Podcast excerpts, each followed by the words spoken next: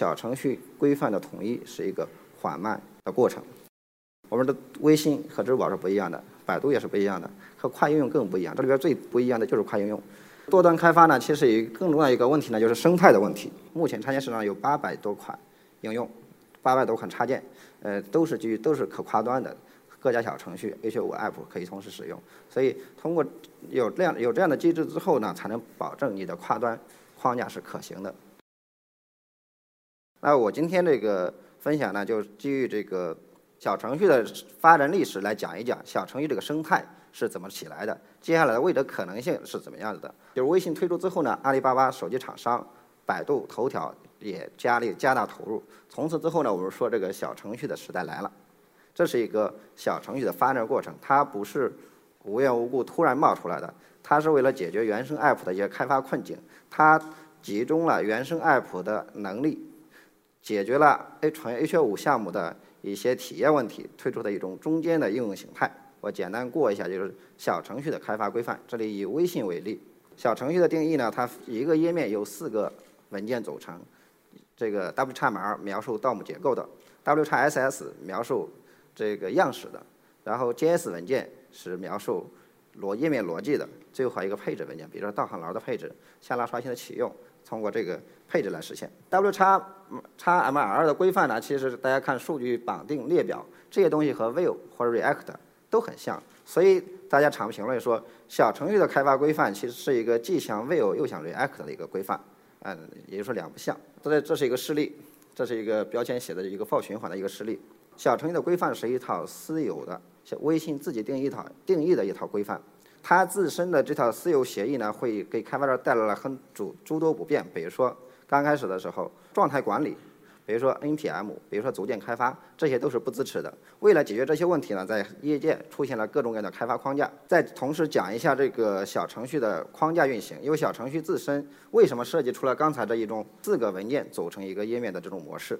呃，它其实是基于一些安全管控和性能的要求。小程序分成分为这个逻辑层和视图层。比如说你在小程序里有很多个页面，每个页面呢有不同的 JS 逻辑，但是最后打包之后发布到小程序上之后，所有的 JS 逻辑是变成了一个 JS 文件，都运行在逻辑层里边。不同的页面是分成 WXML 在逻视图层，通过 WebView 来加载的。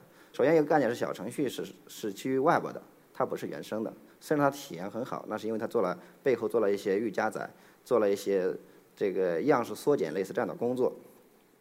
那通过数据呢，所有的数据都在逻辑层管理。数据如果发生变化，逻辑层会通知视图层进行更新。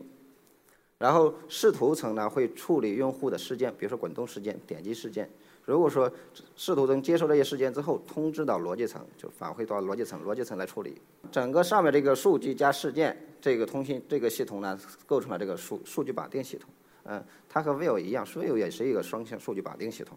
小程序的这套架构呢，解决就是提供了一个私有的定制的开发框架，但是呢，它有很多限制。为了解决这些限制呢，业界出现了很多的第三方开发框架。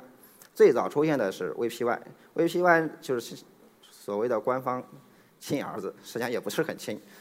最初呢是腾讯的一个个人工程师开发的，它解决了小程序最早的不支持 NPM、不支持组件化开发的这么一个问这么这样的难题，所以呢。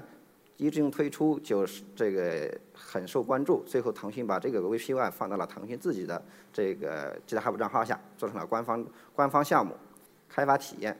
因为大家知道小程序的开发体验是很不现代化的，现代化的时候，比如对于持续集成、对于 NPM 的支持、对于 ES 最新规范的支持，都是有些滞后的。那你的规范的支持度怎么样？下一个社区的活跃度，是不是有问？大家有很多人在交流，有很多人在造轮子。有了轮子，我们的开发才会更快，嗯，更新迭代速度。我的开发一个产品或者开发一个项目，至少生命周期可能要求两到三年。那我两年之后出问题，你这个产品还在不在？你的这产品最新最新有没有跟进？下一个呢，就是多端复用，这是一个必须要考虑时代考虑的事情。我们可以说现在其实是一个多端的时代。如果说到说到未来五 G 的时代，那设备更多，那端又更多。我们基于这套基于一套框架开发完之后，在其他端能不能复用？最简单的就是不光说小程序维度上来说，去微信小程序上发布、支付宝小程序上发布、百度小程序发布，是要三套代码，还是说我基于你的一套开发都可以？呃，这是一个效率提升的问题。这些因素是我建议给大家做一个框架选型的时候去要考虑的。可想而知，小程序规范的统一是一个缓慢的过程。我们的微信和支付宝是不一样的，百度也是不一样的，和快应用更不一样。这里边最最最不一样的就是快应用。另外呢，就是多端开发呢，其实有更重要一个问题呢，就是生态的问题。大家知道，微信的小程序它有它自己的生态，有很多的组件，就是三方给它做的组件模板。但是这些模板用到百度上是用不了的，因为它用的是微信原生的 API，微信原生的定义。嗯，那如果说我基于跨端之后，如果没有什么生态可用，那这个这个框架也是很难用的。好在呢，我们基于这个 UniApp 呢，做了做了这个插件市场。目前插件市场有八百多款应用，八百多款插件，呃，都是基于都是可跨端的，各家小程序 H5 App 可以同时使用。所以通过有这样有这样的机制之后呢，才能保证你的跨端框架是可行的。好，谢谢大家。